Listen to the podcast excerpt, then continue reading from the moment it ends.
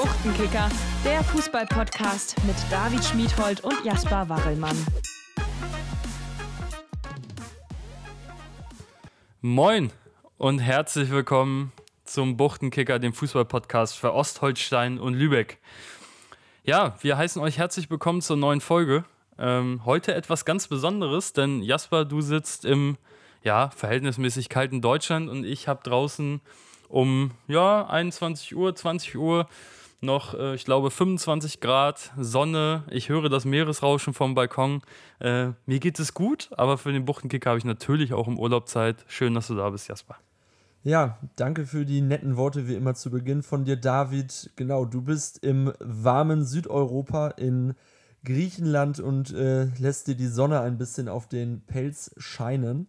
Und ähm, ja, ich hoffe, du schickst, äh, schickst uns hier ein bisschen warmes Wetter die kommenden Tage dann auch nach Deutschland, wenn du wieder zurückkommst. Und äh, lass uns gar nicht viel Zeit verlieren, weil wir heute fünf exklusive Stimmen haben. Und dementsprechend, ui, ui, ui. ja, wirklich einiges, äh, eine Menge Holz, würde ich mal sagen. Und wir fangen gleich mal mit der Kreisklasse B an. Äh, ja, dann da starte doch mal gerne. Ja, weil es da tatsächlich noch zwei Mannschaften gibt, die keinen Punktverlust bisher hinnehmen mussten in sieben beziehungsweise sechs Spielen. Zum einen hat man da den SC Kalübbe, der am Samstag mit 2 zu 0 gegen Pönitz 3 gewonnen hat, auf äh, 21 Punkte aus sieben Spielen kommt und 32 zu 4 Tore erzielt hat.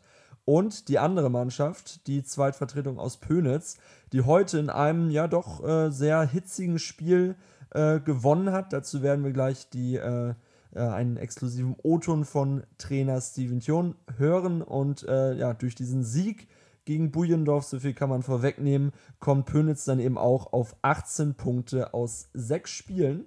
Und bevor ich mhm. mir hier weiter den Mund fusselig rede, kommen wir doch mal hier zum Spiel.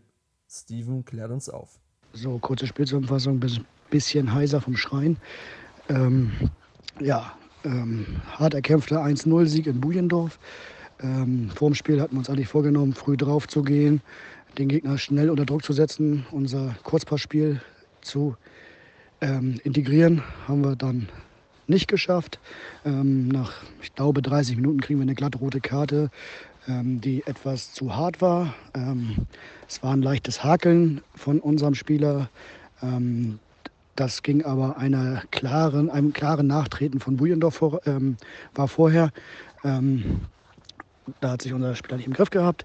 Ähm, entweder beide rot oder beide gelb, aber nur einen runterzuschicken sehe ich als Fehlentscheidung. Ähm, ähm, nach der Halbzeit haben wir gesagt, wir lassen heute mal unser Kurzpassspiel weg. Wir versuchen heute mal den Sieg zu erkämpfen über klassische lange Bälle. Ähm, mit unserem Stürmer Felix Krieger vorne drin, der aus Pansdorf kommt. Da kennt er das Spiel ja her. ähm, haben wir das versucht. Ähm, was zu zwei, drei Torchancen geführt hat. Ähm, dann bekommen wir einen Elfmeter, den ähm, ja, Willem schießt, der sonst souverän ist, leider wegrutscht und versemmelt in der 70. Dann gibt es Gelb-Rot für Bujendorf. Ähm, die Karten gab es sowieso recht, relativ viele, muss man sagen. Bin ich Risiko gegangen, habe einen zweiten Stürmer eingewechselt mit Marco. Ähm, ja, und dann kommt die Standardsituation in der 94. Ben legt das Ding für Gregor in 16er perfekt halb hoch ähm, und Gregor netzt das Ding Volley ein. Ja, danach bebte das in Bujendorf, ähm, was man lobend erwähnen muss. Sehr, sehr viele Pönitzer Zuschauer. Ähm, danke dafür nochmal. Also wirklich richtig viele, fand ich sehr, sehr gut. Ähm, ja, dann haben wir noch zwei Minuten Nachspielzeit das Ding über die Runde gebracht oder über die Ziellinie und nicht schön, gewinnen nicht schön, aber wichtig mit 1-0 im Bujendorf. Ähm, vielleicht noch eine besondere Anmerkung, das Spiel stand auch ein bisschen auf der Kippe, weil ähm, ein bisschen gepöbelt wurde an der Seite und der Schiedsrichter das erst abbrechen wollte, dann aber alle auf die andere Seite geschickt hat und ähm, dann das Spiel doch weitergeführt werden konnte und es auch keine weiteren Vorkommnisse gab. So, danke und schönen Abend. ja, Mensch, das ist ja ein Spiel, wo mal wirklich alles drin war, würde ich behaupten. Ne? Also ähm, in Unterzahl, Platzverweise, bisschen Pöbelei von außen. ja, nicht schlecht. Am Ende äh, muss man auch mal dreckig gewinnen. Vor allen Dingen ja, scheint den, den Pönitzen das in der Saison ja ganz gut zu gelingen, auch mal solche Siege einzufahren, wenn es mal nicht so ganz ums Spielerische geht. Und an der Stimme hat man gehört, das war nicht nur für die Jungs anstrengend, sondern äh, der Trainer hat auch seinen Beitrag geleistet, würde ich mal behaupten. Ja, definitiv. Das sind dann so Spiele, wo man als Trainer an der Seitenlinie äh, fünf Jahre älter wird, ungefähr. Ja, am Ende bedeutet dann dieses Tor der 94. dass da zwei Mannschaften im Gleichschritt äh, vorne wegmarschieren ohne Punktverlust, sodass ich mir das mal zum Ansatz, äh, zum Anlass genommen habe, mal die besten Mannschaften an der Lübecker Bucht rauszusuchen.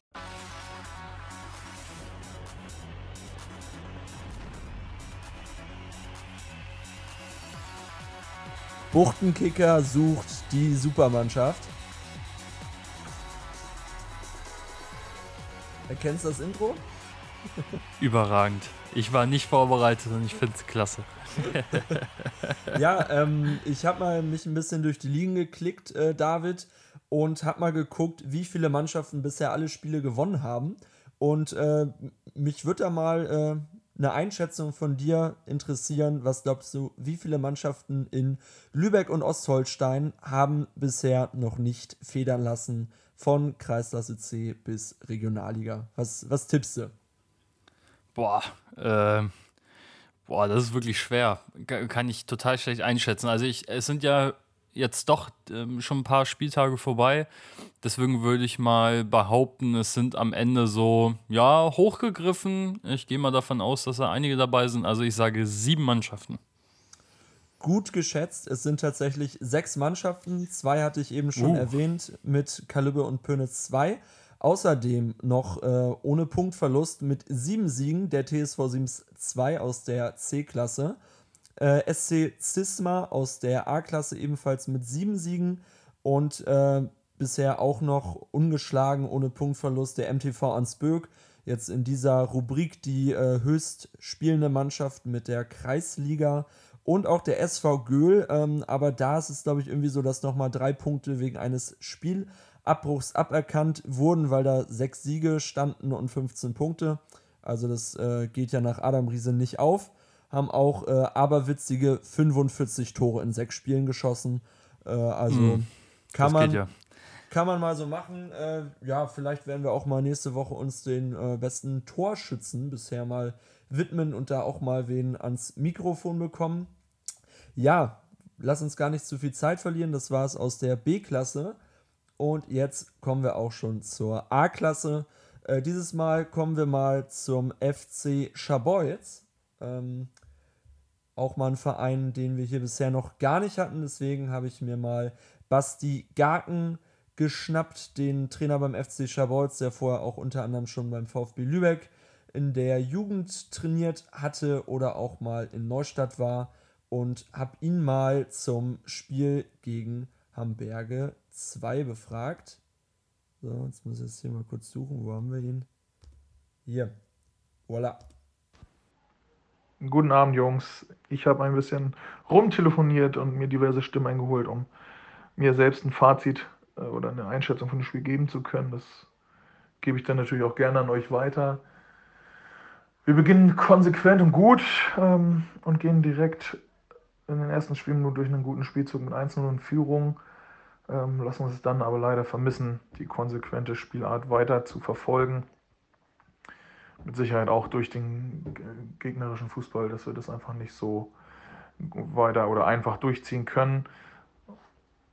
Im gesamten Spiel lassen wir diverse Riesenchancen liegen, um die Führung auszubauen oder um einfach auch Gegentreffer vom Gegner ähm, zu egalisieren ja, die Treffer vom Gegner, äh, vier, vier Tore an der Zahl, wobei wir wohl dreimal herzlich einladen, um Tore zu schießen. Das macht das Ganze natürlich auch nicht wesentlich erfreulicher. Ähm, generell war es halt einfach keine taktische gute Leistung und auch keine spielerisch gute Leistung, ähm, so dass wir da unsere sehr kleine Serie von zwei Siegen eben nicht ausschmücken können. Das ist, ärgert einen natürlich schon, weil du so ähm, oder ja, weil du gegen Schwartau drei Punkte einfährst und äh, nach einer sehr guten Leistung letzte Woche gegen Viktoria drei Punkte einfährst, hast du dir natürlich jetzt mehr erhofft äh, beim Heimspiel. Hat nicht sollen sein, ist, ist ärgerlich, aber gut. Auch damit lässt sich leben, muss man halt weitermachen und die nächste Woche in Angriff nehmen. Ja, so viel mal kurz zum äh, Spiel gegen Hamburger 2. Ähm, ja, 1-0 Führung zur Halbzeit für Schabolz und dann bekommt man in der zweiten Halbzeit äh, tatsächlich vier Gegentore. Äh, Finn Malte Klinki war der Doppeltorschütze. Ähm, ja, Schabolz muss man dazu sagen, die haben eigentlich über Jahre in der äh, Kreisliga gespielt, sind dann äh, ja, abgestiegen und mittlerweile eben in der Kreisklasse A vertreten, sodass ich dann nochmal gefragt habe, weil man mittlerweile jetzt äh, zehn Punkte aus sieben Spielen hat, wie man denn generell mit der Saison zufrieden ist. Zum, zu meinem Fazit oder meiner Beurteilung der aktuellen Saison, Saison gegenüber ist es so, dass wir ähm, zufrieden sind, was das Training angeht. Also wir sind immer sehr viele beim Training so, dass wir guten, gute Schritte gemacht haben im taktischen und technischen Bereich. Damit sind wir schon sehr zufrieden. Das macht unheimlich viel Spaß. Die Leistungen in den Spielen, wie man auch verfolgen kann, ist, äh, sind sehr schwankend, was einem das Fußballerherz natürlich bluten lässt, was einen auch richtig doll ankotzt. Aber was nicht äh, unerwartet kommt, denn wir haben nun mal einfach zu Saisonbeginn eine unheimliche Masse an, an Zulauf an neuen Spielern äh, bekommen. Und die können sich nach ein paar Monaten einfach nicht blind verstehen und die Laufwege in- und auswendig kennen. Das ist so, das gehört dazu, auch wenn man das als Fußballer natürlich gerne anders hätte. Aber Hexen können wir nun mal alle nicht. Wir sind da auf einem guten Weg. Ähm, es macht unheimlich viel Spaß, Woche für Woche mit den Jungs unseren, unser Hobby ähm, zu vollziehen, nachzugehen eher. Und wir werden da mit Sicherheit noch die weiteren, die nächsten Schritte machen, um auch die Konsequenz bzw. die stabile Spielweise dann zu bekommen. Davon bin ich überzeugt und das ist das große Ziel, was wir haben und was wir alle gemeinsam verfolgen. Ja, das zu mir ähm, oder das soweit von mir. Ich bin gespannt, inwieweit du da dir was zusammenschneidest und werde denn da gerne auch mal reinhören. Ich wünsche euch viel Spaß beim Basteln bei den ganzen Stimmen zusammen zu kreieren. Und ähm, ja, freue mich, wenn wir uns mal wieder hören. Bis dahin, schönen Abend. Ciao. Ja, ganz gut zusammengefasst, würde ich mal behaupten. Also schwankende Leistung, kleine Miniserie jetzt gebrochen. Haben wir doch alles dabei und alle wichtigen Infos, um da ja in ein paar Wochen dann nochmal genauer drauf zu blicken, würde ich sagen. Genau, noch ein äh, kleiner Blick auf die äh, Kreisklasse A. Wer, wer ist da momentan an der Spitze? Äh, SC Rapid Lübeck mit äh, 22 Punkten, äh, gefolgt von SV Viktoria Lübeck äh, mit 18 Punkten und dem Sereza SV, äh, der zweiten Mannschaft wohlgemerkt, mit 17 Punkten. Und äh, ja, das, ich sag mal in Anführungsstrichen, Spitzenspiel, was es da gab, war zwischen dem Eichholzer SV 2 und SV Viktoria 08, die sich da eben mit 2 zu 0 durchsetzen konnten auswärts und deswegen jetzt auf dem zweiten Platz stehen.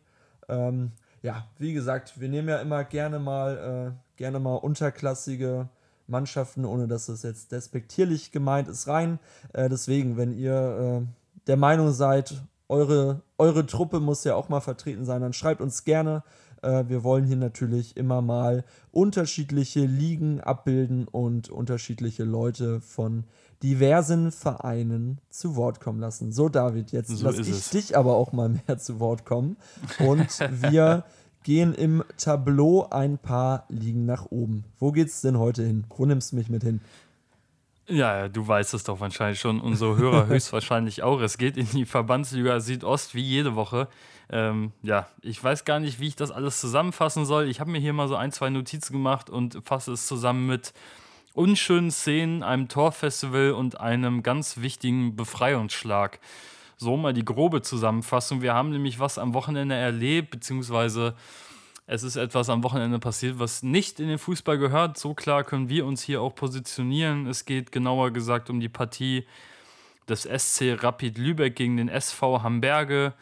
Ich habe äh, ja, auf der Liga am Pool liegend die Ergebnisse gecheckt und habe nur gesehen, dass da ein Spielerbruch äh, drin stand. Hab, bin dann ein bisschen in die Recherche gegangen, habe versucht, äh, mir ein paar Infos reinzuholen. Also erstmal zum Spiel. Bastian Beeth hatte mit zwei Toren äh, seine Hamburger ja, zum Punktgewinn, zum Dreier, zum ersten Dreier in dieser Saison geführt in der 75. und 83. zwei späte Treffer. Also Serdar Hassan hatte in der 8. Minute bereits die Führung für Rapid erzielt.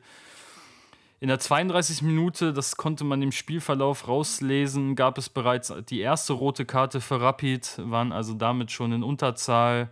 Deswegen auch am Ende ja die zwei späten Treffer durch Hamburger.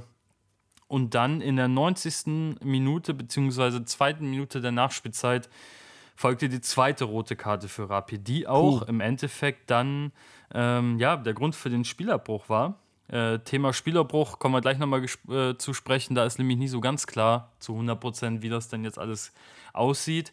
Ähm, dazu aber am Ende mehr. Und zwar ging ein V-Spiel an Hamburger voraus. Der Hamburger Spieler lag am Boden, wurde wohl ja, ein bisschen rabiat nach oben gezogen und äh, aufgefordert, wieder aufzustehen. Danach eskalierte die Situation komplett. So haben wir es mitbekommen, beziehungsweise ja die Infos bekommen. Zwei Spieler von Hamburge sollen niedergeschlagen worden sein. Ähm, ja, bereits vorher wurde von einer aufgeheizten Stimmung berichtet, vor allen Dingen von den Zuschauern, auch von außen. Da gab es also Druck und Stress und ähm, ja, Wortgefechte. Das Ganze war also schon ordentlich angeheizt. Ähm, am Ende entschied der Schiedsrichter, die Partie abzubrechen. Allerdings ist nicht so ganz klar, wie das gewertet wird. Also aus meiner Sicht, ähm, ja, wird das am Ende, wenn das so war, dass ein Rapid-Spieler zwei Hamburger ähm, ja, niedergeschlagen hat, dann wird es meiner Meinung nach klar für Hamburger gewertet werden mhm. müssen, mhm. äh, welche Konsequenzen Rapid damit noch tragen muss, beziehungsweise auch beide Mannschaften. Äh, da wir ja jetzt nicht äh, unbedingt alle Informationen haben, muss man ja auch immer vorsichtig sein und gucken, ähm, wie es da aussieht. Deswegen, ja, warten wir mal ab. Das habe ich aber im Blick, was da in Entscheidung noch irgendwie getroffen wird. Am Ende bleibt uns zu sagen, wir werden da jetzt keine Namen nennen, weil wir eben selber nicht vor Ort waren und und und. Ich glaube, da äh, muss man immer vorsichtig mit sein. Ja, Gehört genau. nicht auf dem Fußballplatz. Ja, da müssen wir beide jetzt auch nicht, äh, nicht großartig orakeln, was da jetzt noch kommt. Wir äh, warten das hier mal ganz seriös ab und werden euch dann natürlich auch drüber informieren, äh, ja, wie das Spiel gewertet wurde, ähm, ja, ob es da noch irgendwelche Strafen oder, oder sonstiges geben sollte. Ähm, ja, natürlich sehr, sehr unschön und wir hoffen, dass sich da auch niemand äh, ernst zu nehmen verletzt hat. Ähm, ja, was man auch noch so gelesen hat, 40 Personen waren am Ende auf dem Platz, also das zeigt auch, glaube ich, so ein bisschen die, äh, die Ausmaße, die das da angenommen hat. Ähm, ja, nicht schön und gehört vor allen Dingen nicht in den Amateurfußball. Die ersten Konsequenzen daraus wurden aber bereits gezogen, wie die ähm, wie HL Sports Lübeck berichtet hat, äh, gab es bereits einen Rücktritt bei, den, äh, bei Rapid Lübeck. Und zwar der 56-jährige Martin Armbruster, der als Abteilungsleiter und Ligaobmann tätig war bei den Lübeckern, ist wohl zurückgetreten, hat die Konsequenzen daraus gezogen. Ähm, ja, nicht nur aus, aus diesem Spiel und aus dem Ausgang, sondern auch schon äh, im Vorfeld einigen Dingen. Am Ende, ja, scheint er zurückgetreten zu sein, hat die Konsequenzen gezogen, möchte damit, ja, in Zukunft nicht mehr mit in Verbindung stehen. Aber auch da, wir werden da weiterhin Informationen reinholen und mal gucken, was wir da nächste Woche dann schon berichten können. Ja, yes. ich glaube, mehr hat das Spiel auch nicht verdient, darüber gesprochen zu werden. Das Wichtigste ist gesagt. Ähm, der Fokus soll nicht darauf liegen, sondern wir haben noch zwei, ja, ein Spiel aus einer Sicht sehr schön, aus der anderen Sicht etwas schade und aus drittes Spiel, was wir noch ein bisschen genauer betrachten, ganz, ganz wichtiger Befreiungsschlag. Dazu komme ich jetzt. Und zwar die SG Bad Schwartau hatte bis zu diesem Spieltag noch keinen Punkt auf dem Konto, beziehungsweise ja, konnte noch nicht gewinnen. Das hat sich aber an diesem Spieltag endlich geändert. Und zwar äh, traten sie auswärts beim TSV Neustadt an, konnten dort 3 zu 2 gewinnen. Bereits zur Halbzeit führte man 3 zu 1. Allerdings lag man bereits nach vier Minuten zurück durch ein Eigentor von Christopher Löhndorf, der ja ins eigene Tor traf. Das konnte aber Florian Schacht mit einem Doppelpack innerhalb von drei Minuten in der 26. und 29. relativ schnell egalisieren, beziehungsweise seine Mannschaft auch in Führung schießen. Vor der Pause war es dann Lennart Prüßmann, der in der 38. noch äh, das 3 zu 1 erzielte. Und ja, kurz nach der Pause in der 47. reichte es für den TSV Neustadt durch Maxim Walter nur noch für den Anschlusstreffer. Am Ende sind es die ersten Punkte für Bad Schwartau, die sich damit ja ein bisschen befreien konnten aus diesem wirklich desaströsen Saisonstart. Ganz, ganz wichtig, vor allen Dingen für die Moral und für die Jungs auch, okay, wir können hier tatsächlich Punkte holen und ich glaube, das ist auch das Wichtigste. Deswegen ganz, ganz herzliche Glückwünsche nach Bad Schwartau und ähm, ja, hoffe, dass wir hoffen, dass der Sieg euch Auftrieb gibt.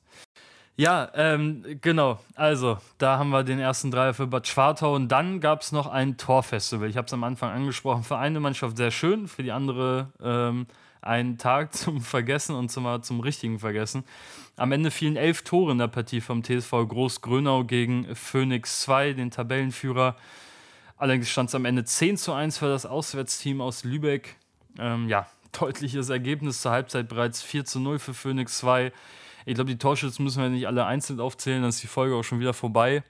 Aber ähm, ja, man kann mal kurz erwähnen, Maurice Maletzki mit zwei Treffern, Felix Stieglitz, Grüße an der Stelle, hatten wir ja auch schon zu Gast, auch wieder mit zwei Treffern. Ähm, er hatte uns ja verraten, dass er der Elfmeterschütze der Mannschaft ist. Ähm, ich gehe jetzt mal davon aus, dass da mindestens einer auch wieder äh, ein Elfmeter war. Äh, können wir uns ja, kann er sich ja gerne nochmal melden, ob das, ob das so stimmt. Mensch, ähm, Felix Stieglitz, ja. unser Junge David, oder? Unser Junge trifft ja. hier und macht uns stolz. Also. Wir machen ihn groß. Nein, also ähm, ja, deutliches Ergebnis. Ich habe dann nochmal mit äh, Gabriel Lopez gesprochen, der uns ja letzte Woche geschrieben hatte, dass der Montag ohne unsere Folge noch viel weniger Sinn ergibt. Äh, dann habe ich ihn direkt mal rekrutiert und hier mal ans Mikro geholt. So. Und deswegen, ja, in der ersten, Vol in der ersten Memo geht's oder in, in der ersten Frage ging es erstmal zum Spiel, ja, was seine Mannschaft so stark gemacht hat, um mir auch mal so einen Eindruck zu machen, so okay, war das tatsächlich die überzeugende Leistung? Äh, gab es vielleicht andere Umstände? Ähm, ja, deswegen Vorhang auf für Gabriel Lopez, Trainer von Phoenix 2. Zeitmänner, Glückwunsch erstmal zu eurem tollen Format. Äh, Fußball mal ganz anders, macht Spaß, euch immer zuzuhören. Und ja, macht weiter so. Ähm, ja, zum Spiel gegen Grönau. Ja, es war einfach so ein Tag, wo einfach alles gepasst hat. Ne? Der Gegner ähm, kommt nicht gut ins Spiel rein. Wir finden immer besser rein, können den Gegner hoch anlaufen und äh, dadurch verunsichern. Und dann ja, passte halt einfach alles. Grönau hat einen gebrauchten Tag erwischt. Bei uns hat alles einfach funktioniert. Ähm, die Spieler der Ersten, die ausgeholfen haben, haben sich nahtlos in die Mannschaft integriert. Ähm, ja, und dann kommt so ein Ergebnis zustande. Und ja, wir wissen es aber auch einzuordnen und wissen auch, dass wir nächste Woche Sonntag ähm, ein sehr, sehr wichtiges Spiel vor uns haben und äh, ja, müssen die Woche jetzt nochmal vernünftig arbeiten und dann fahren wir Sonntag zum Kasernenbrink und dann hoffen wir, dass wir den dritten, äh, den nächsten Dreier einfahren und dann haben wir eine Woche spielfrei, können uns ein bisschen zurücklehnen, gucken, was die Konkurrenz macht und dann schauen wir mal, was die Saison noch so mit sich bringt. Mensch, das klingt aber sehr entspannt, oder? Ja, ich glaube, mit der, mit der Leistung seiner Mannschaft in der bisherigen Saison, da kann man auch nichts anderes sein als entspannt. Und ja, ich habe ihn dann nochmal gefragt. Jetzt äh, ist man Tabellenführer. Auf die Tabelle blicken wir gleich nochmal kurz, auch ein bisschen genauer. Aber ähm, ja, jetzt haben sie natürlich eine Serie gestartet, vor allem nach so einem deutlichen 10 zu 1. Habe ich ihn nochmal gefragt, ja, wie er denn in der Mannschaft auch so ein bisschen den Fokus nach solchen Serien und Spielen auch irgendwie behält, weil alles andere als der Aufstieg wäre natürlich, ja, meiner Meinung nach eine echte Enttäuschung. Deswegen habe ich ihn dazu auch nochmal befragt. Ja, und zur zweiten Frage, ja, natürlich, alles andere als der Aufstieg wäre für uns äh, eine absolute Enttäuschung. Ähm, wir haben uns dieses Ziel gesetzt und äh, wollen es auch unbedingt erreichen mit aller Macht, mit allem, was das Regelwerk hergibt. Und äh, ja, arbeiten da sehr, sehr eng zusammen mit der ersten und äh, das funktioniert super toll. Der Austausch top, klappt super toll. Ähm, wir haben mm, ja, einen super Trainerstab um, das, um die Mannschaft herum mit Tim, mit Goldi, mit Bera. Äh, jeder hat so seine eigenen Ansichten, äh, was manchmal viel Diskussionsstoff mitbringt. Aber am Ende finden wir immer eine super Lösung, womit alle zufrieden sind. Ich glaube, das macht uns auch noch mal ein bisschen stärker. Und ähm, ja, und was man auch nicht vergessen darf, wir haben Leute wie Christian Florczak aus der ersten, Andreas Menge, die mit unseren Torhütern Torwarttraining machen, die Einzelspieler, wenn sie verletzt sind, ins Einzeltraining mit reinnehmen, die junge Spieler, äh, ich sag mal wie Marvin jetzt mit ihm Einzeltraining gemacht haben, die versuchen, die Spieler weiterzubringen. Und ich glaube, dieses Team macht uns auch nochmal super stark. Ähm, diese Geschlossenheit im Verein zwischen erste, zweite und dritte ähm, auch super toll. Funktioniert momentan alles. Und ähm, ja, ich glaube, das bringt nochmal so ein paar Prozente. Und am Ende bin ich mir sicher, dass äh, wir unser Ziel erreichen werden, wenn wir weiter so arbeiten, wenn die Mannschaft weiter so mitzieht. Und ja, schauen wir mal. Aber es ist halt noch ein langer Weg und man darf keinen unterschätzen.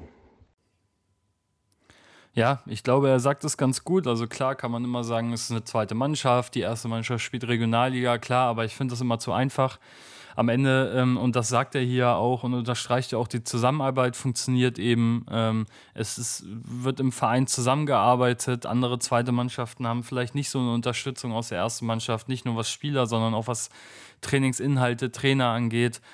Am Ende weiß, äh, weiß Phoenix das einfach zu nutzen und ich glaube, ähm, da kann man dem nichts absprechen und am Ende stehen sie jetzt mit 44 Toren nach acht Spielen äh, an der Tabellenspitze. Wow. Das sind fünf, ja, das sind fünf, fünfeinhalb äh, Treffer pro Spiel.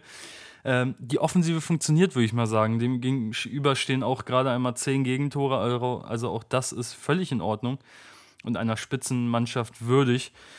Ja, damit können wir die, die Verbandsliga Südost auch schon fast abschließen. Der, die anderen Ergebnisse waren noch der TSV Gremersdorf gegen VfL Vorwerk. Äh, da gewinnt Vorweg mit 2 zu 0. Der TSV Lensan trotz der SG Sarobosau ein 2 zu 2 Unentschieden ab, erzielen dabei in der 89. Minute den viel umjubelten Ausgleich. Wichtiger Punkt, den man vielleicht nicht unbedingt eingeplant hat bei Lensan. Kleiner Blick auf die Tabelle. Phoenix 2 immer noch, äh, Phoenix Lübeck 2 immer noch an der Tabellenspitze mit jetzt 21 Punkten nach 8 Spielen. Also auch das eine überragende Zahl. 44 Treffer habe ich gerade schon erwähnt. Ähm, da kommt kein anderer in der Liga ran. Zweiter ist äh, Rapid Lübeck mit 16 Punkten nach sieben Spielen. Da also schon ja eine gewisse Differenz aufgebaut, was äh, Phoenix angeht. Auf dem zehnten Platz dann Bad Schwartau, die jetzt ja die ersten drei Punkte geholt haben nach sieben Spielen. Und äh, Tabellenletzter ist Hamburge mit bisher nur einem Punkt nach sieben Spielen. Aber da muss man eben sagen, sollte das abgebrochene Spiel für sie gewertet werden, würden sie mit vier Punkten nach sieben Spielen auch wieder einen Sprung in der Tabelle machen. Ja, äh, Gabriel Lopez, an der Stelle nochmal danke dir, Gabriel, für die Auskunft. Ähm, das hat super geklappt, klasse. Ähm, und ja, er hat es eben in der Memo schon einmal erwähnt. Zum kleinen Ausblick: nächste Woche wartet das absolute Topspiel und Derby auf uns, also alles im Paket drin.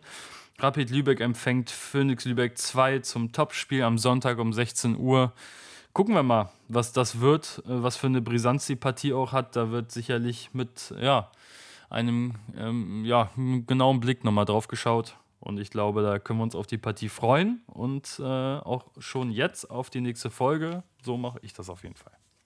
Ja, Wahnsinn, wie viel Gesprächsstoff einem so eine Verbandsliga geben kann. Äh, irgendwie ja. beide, beide Tabellen äh, Schlusslichter gewinnen äh, Kantersiege, äh, ja, noch andere unschöne Sachen, äh, welche Liga uns natürlich auch immer wieder Gesprächsstoff bietet, ist, lieber David, die Oberliga Süd. Und da habe ich heute zwei exklusive O-Töne, weil das, äh, das ist, denke ich mal, den meisten äh, Fußballfans an der Lübecker Bucht nicht verborgen geblieben. Todesfelde und Eichede dominieren diese Oberliga sodass ich mir das mal ja. zum Anlass genommen habe, äh, mit Jonathan Stöver vom SV Eichede zu sprechen. Der hat in den letzten drei Spielen in Folge geknipst und hat uns allen mal ein bisschen Auskunft über das, äh, man könnte sagen, Spitzenspiel am Freitag gegeben, als Eichede beim Oldenburger SV mit 3 zu 1 gewonnen hat. Bitte sehr. Ja, das Spiel am Freitag beim Oldenburger SV war, wir erwarteten ein brutal schweres Spiel, wenn nicht sogar das Schwerste, was wir dieses Jahr bisher hatten. Haben trotzdem zum Glück den besseren Start erwischt und direkt in der ersten Minute hätten wir einen Elfmeter zugesprochen bekommen müssen, plus eine rote Karte für den Gegner, was leider nicht der Fall war. Haben wir uns trotzdem nicht von, von unserem Weg abbringen lassen. Weiter nach vorne gespielt, schnell nach vorne gespielt und sind, glaube ich, schon in der siebten Minute zum Glück in Führung gegangen. Dann hatten wir noch ein paar mehrere Chancen. Ein Freischuss ging am Pfosten. Vico war einmal frei vom Torwart, hat ihn leider nicht reingemacht. Aber dann ab Minute 20 ungefähr war, das haben wir Oldenburg besser ins Spiel kommen lassen und da hatten die, wenn nicht sogar drei, vier, fünf sehr, sehr gute Chancen, wo man echt nochmal ein Sonderlob aussprechen muss. Da hat unser Torwart uns gut im Spiel gehalten, würde ich mal sagen. Und kurz vor der Halbzeit machen wir noch das 2-0, was uns leider aber auch wieder aberkannt wurde, mit einer vermeintlichen Abseitsentscheidung. Und ja, haben in der Halbzeit einmal gewechselt, mussten einmal wechseln, kamen trotzdem gut aus der Halbzeit, haben zu guten Zeitpunkten das zweite und dritte Tor nachgelegt.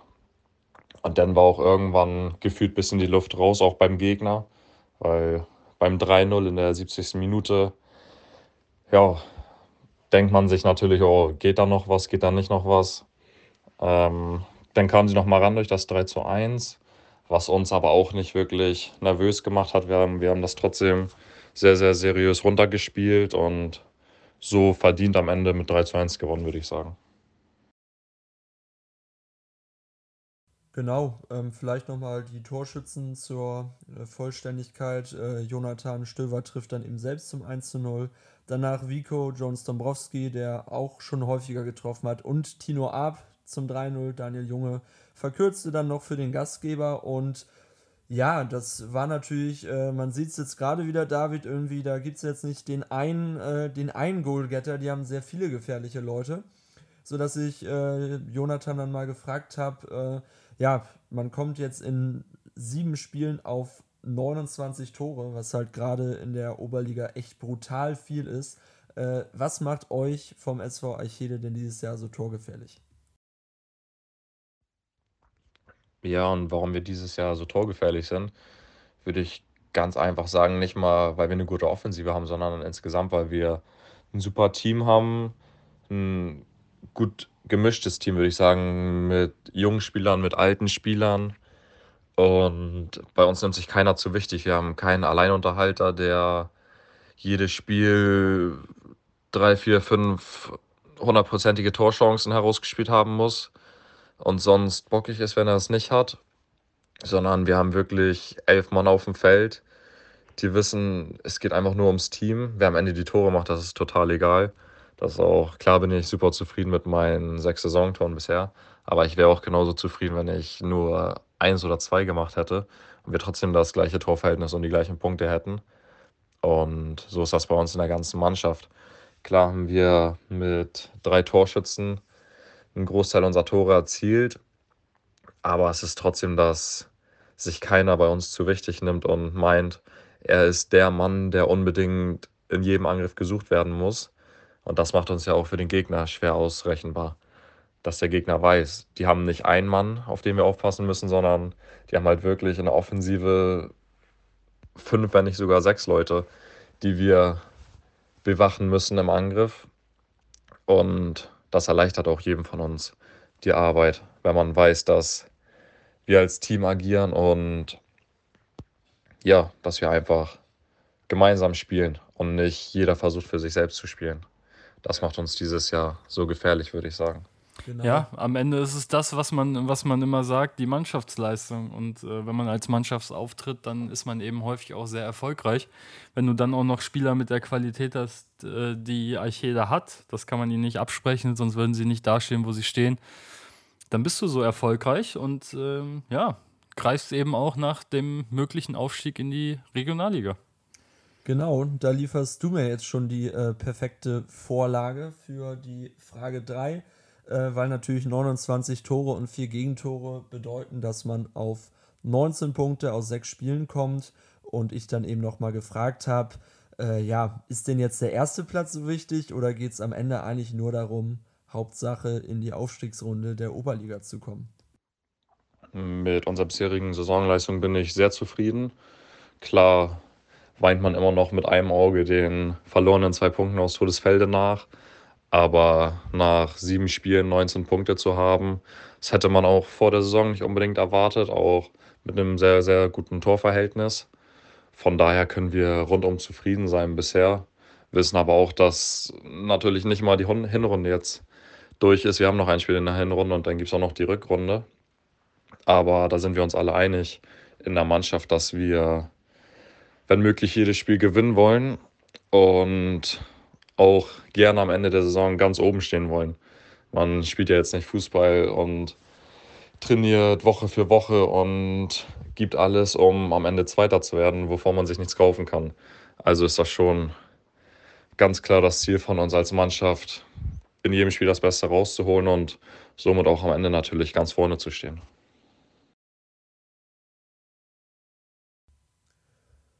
So, nachvollziehbarer Standpunkt, oder? Was sagst du? Ja, würde ich auch sagen. Also, wenn du noch ungeschlagen bist, dann äh, läuft das. Kann man nicht anders sagen. Schönes Genau. Ding, 19 Punkte, sieben Spiele. Aber da gibt es ja noch eine zweite Mannschaft, die da im Gleichschritt mitläuft, wenn mich nicht alles täuscht, oder Jasper? Genau, ja über, Experte. ja, genau, über die, äh, über Todesfelde werden wir gleich noch sprechen. Allerdings äh, gab es natürlich auch noch zwei andere Spiele. Das erste am Freitagabend haben wir jetzt ausführlich äh, behandelt.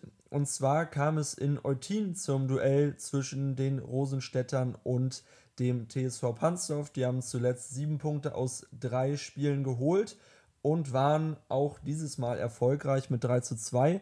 Ähm, Kevin Herrmann hatte Eutin zunächst in Führung gebracht. Ähm, dann war es Felix Krüger, der ja letzte Woche auch so ein äh, recht kurioses Tor erzielt hatte, wo er vom Torwart angeschossen wurde. Ähm, oder vom Verteidiger angeschossen wurde, besser gesagt. Äh, dieses Mal traf er nach der Ecke. Äh, dann das 2-1 für Pansdorf war, ja, man könnte sagen, langer Hafer vom TSV-Keeper Dennis Schramm.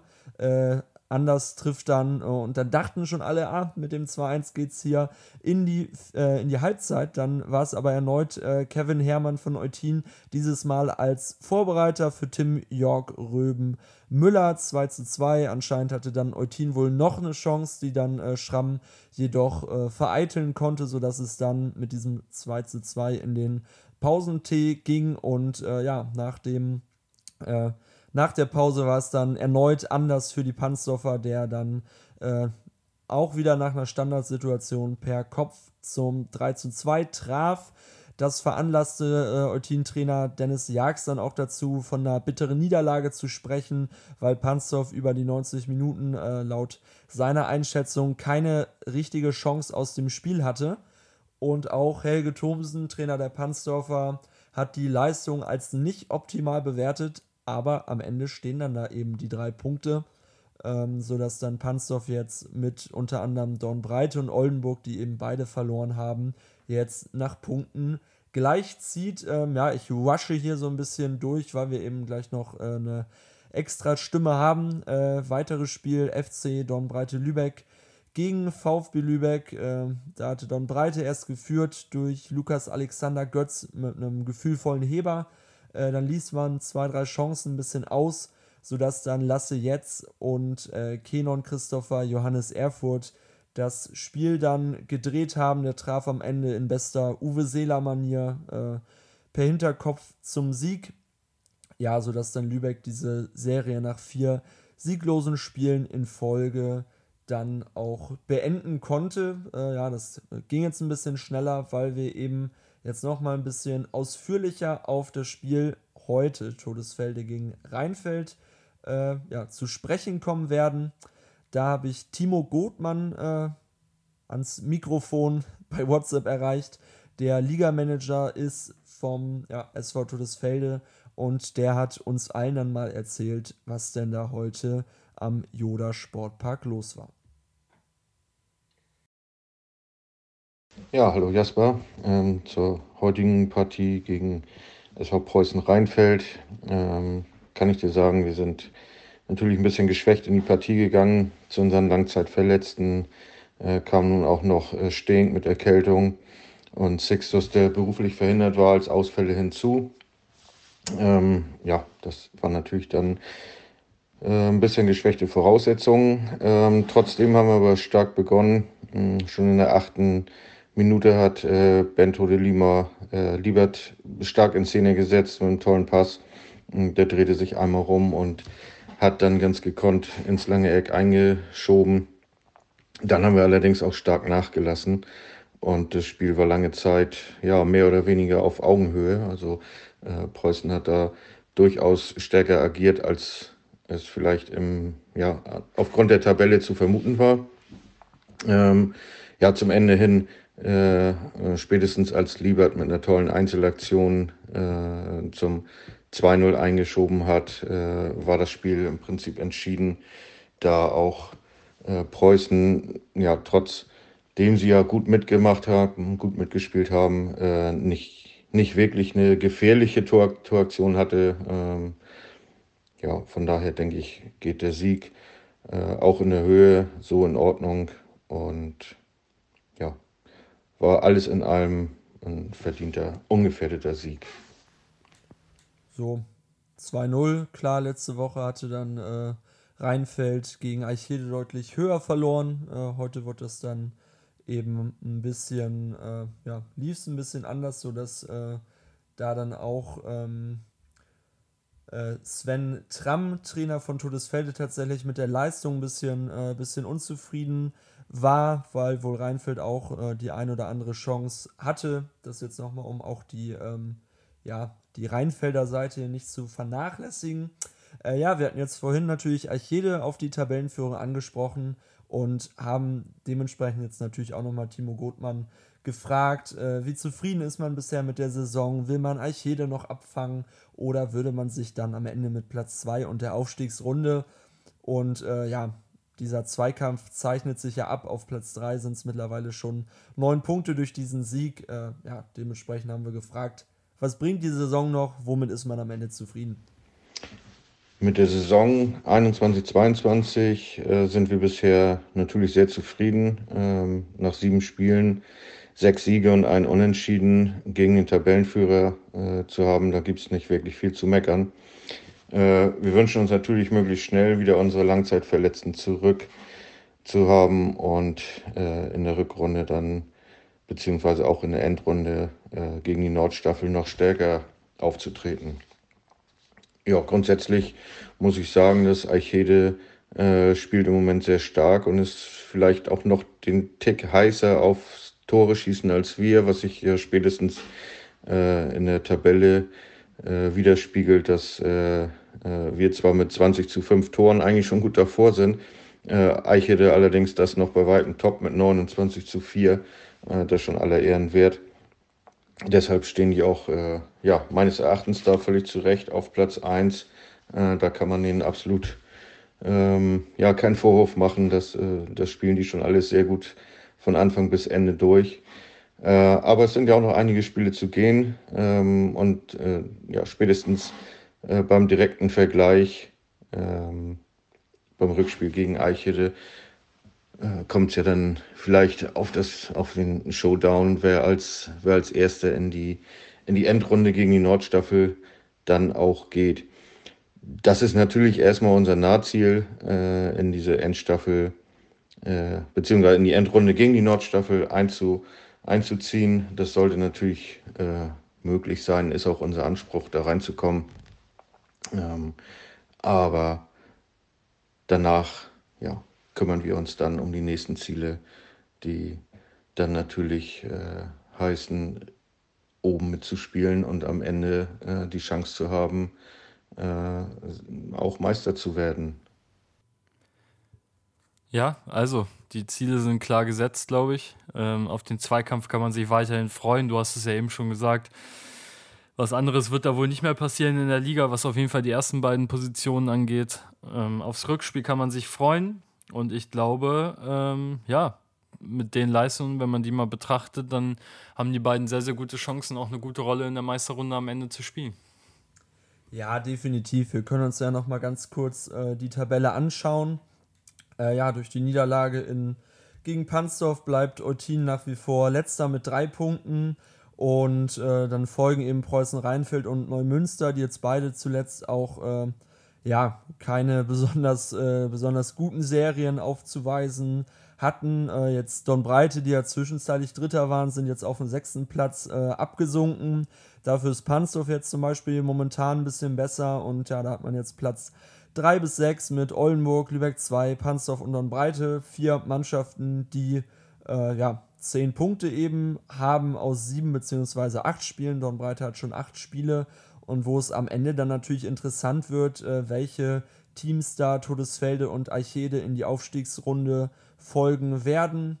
Ähm, ja, und dann eben oben, wir haben es eben schon gesagt, beide 19 Punkte. Todesfelde hat äh, 20 zu 5 Tore und Eichede 29 zu 4. Also eine Tordifferenz von plus 25 nach sieben Spielen und eine äh, ja, Differenz von plus 15. Äh, das ist wirklich schon allerhand und zeigt eben, dass diese beiden Mannschaften in dieser Liga äh, ja, vorneweg marschieren und das wohl auch weiter werden. Äh, danke an die beiden für äh, ja, ihre Zeit und äh, für, für die Stimmen, dass man dann hier auch äh, ja, mal, auch das erste Mal jetzt hier in diesem Podcast Todesfelde ans Mikrofon bekommen hat.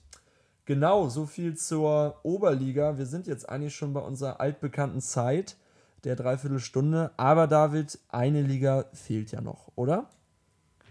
Richtig, die Regionalliga, ähm, gar nicht schlimm. Also wir sind heute mal über der Zeit. Ich glaube, das ist völlig in Ordnung. Ähm, Regionalliga auch relativ schnell abgehakt. Phoenix an diesem Wochenende kein Spiel gehabt. Das äh, Spiel gegen den HSV 2 wurde abgesetzt. Deswegen blicken wir heute mal nur auf den VfB Lübeck, der auswärts bei dem SV Drochtersen Assel ran musste, am Ende 3 zu 0 verlor. Ja, am Ende ein deutliches Ergebnis. Reichte eben nicht äh, für, für einen Punktgewinn. Die Tore für Drochtersen Assel erzielten Hassan El Salah mit einem Doppelpakt in der 13. und 30. Minute. Und kurz vor dem Schlusspfiff noch Maximilian Benjamin Geißen in der 90. mit dem Schlusspunkt. Ja, am Ende ist es das sechste Spiel in Folge, das man äh, nicht gewinnen konnte gegen Dochtersen Assel. Ähm, für den VfB Lübeck also ein, ja, äh, so, so, altbekannter Angstgegner. Und äh, vor allen Dingen auch noch interessant, das war die vierte Auswärtsniederlage in Dochtersen in Folge für den VfB. Also, ja, da hat man in den letzten Jahren äh, nicht wirklich viele Punkte geholt, geschweige denn überhaupt einen. Also das, ja, nach dem, nach dem Derby dann doch eher ein, ein enttäuschender Auftritt, gehört aber, glaube ich, in dieser Saison auch dazu. Wir haben es immer wieder gesagt, junge Truppe. Aber so ein bisschen läuft man seinen Ansprüchen dann vielleicht doch hinterher, da ganz oben mitzuspielen. Ganz oben gab es in dieser Woche ein absolutes Topspiel. Wir hatten es letzte Woche schon angesprochen. Teutonia Ottensen, Tabellenführer, traf auf den Tabellenzweiten die Zweitvertretung von Holstein Kiel.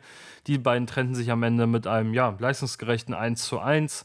Ottensen jetzt mit 22 Punkten nach 10 Spielen an der Spitze. Kiel mit 20 Punkten nach 10 Spielen dahinter.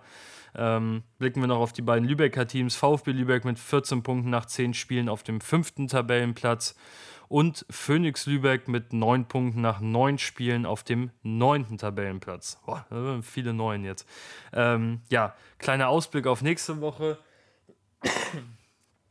Phoenix äh, Lübeck muss im Heimspiel empfangen sie die Eintracht Norderstedt am Samstag um 14 Uhr. Ist übrigens das erste Rückspiel in dieser Saison. Das Hinspiel musste man ja deutlich mit 4 zu 0, ähm, ja, muss man sich geschlagen geben.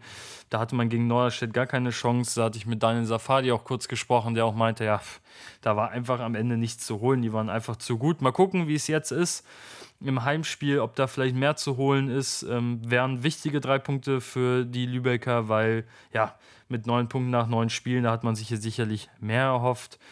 Dann für den VfB Lübeck geht es ähm, ja, wieder nach Hamburg, beziehungsweise genauer gesagt nach Norderstedt, weil da trägt der, die Zweitvertretung vom FC St. Pauli 2 die Heimspiele aus am Samstag bereits um 15 Uhr. Das Hinspiel gewann der VfB mit der Rückkehr sozusagen nach dem Abstieg aus der dritten Liga in die Regionalliga souverän mit 3 zu 0. Auch da wären drei Punkte sehr, sehr wichtig, um in diese Meisterrunde zu kommen, um, um den Anschluss an die vordersten Plätze eben nicht zu verlieren ja, zwei interessante Partien. Ich bin gespannt, wie sich die beiden Lübecker Regionalligisten schlagen.